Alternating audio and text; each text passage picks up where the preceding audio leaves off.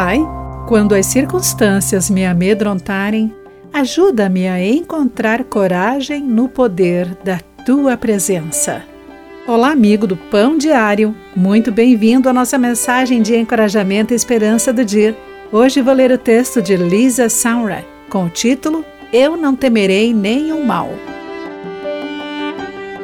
Em 1957, Melba Pátilo Beus foi escolhida para ser uma das nove afro-americanas a estudar numa escola que anteriormente era só para alunos brancos em Little Rock, Arkansas, Estados Unidos.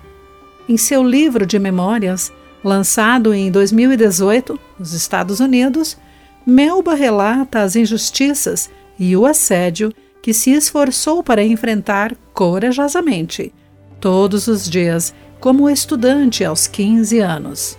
Escreveu também sobre sua fé profunda em Deus. Em seus momentos mais sombrios, quando o medo quase a dominou, Melba repetiu os versos bíblicos familiares, que aprendera desde cedo com a avó.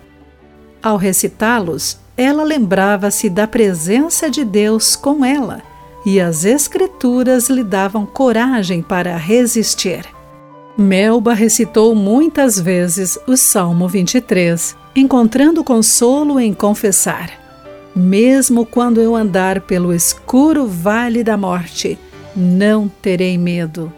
O encorajamento de sua avó ressoava também em seus ouvidos, assegurando-lhe que Deus está tão perto quanto a sua pele e você só precisa pedir por sua ajuda.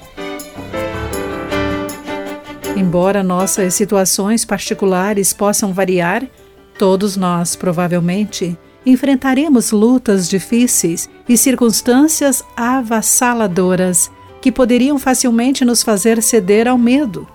Nesses momentos, que o seu coração encontre encorajamento na verdade de que a poderosa presença de Deus está sempre conosco. Querido amigo, quando você sentiu a presença de Deus numa situação de medo? Reconforta o saber que Deus está sempre ao seu lado? Pense sobre isso. Aqui foi Clarice Fogaça com a mensagem do dia.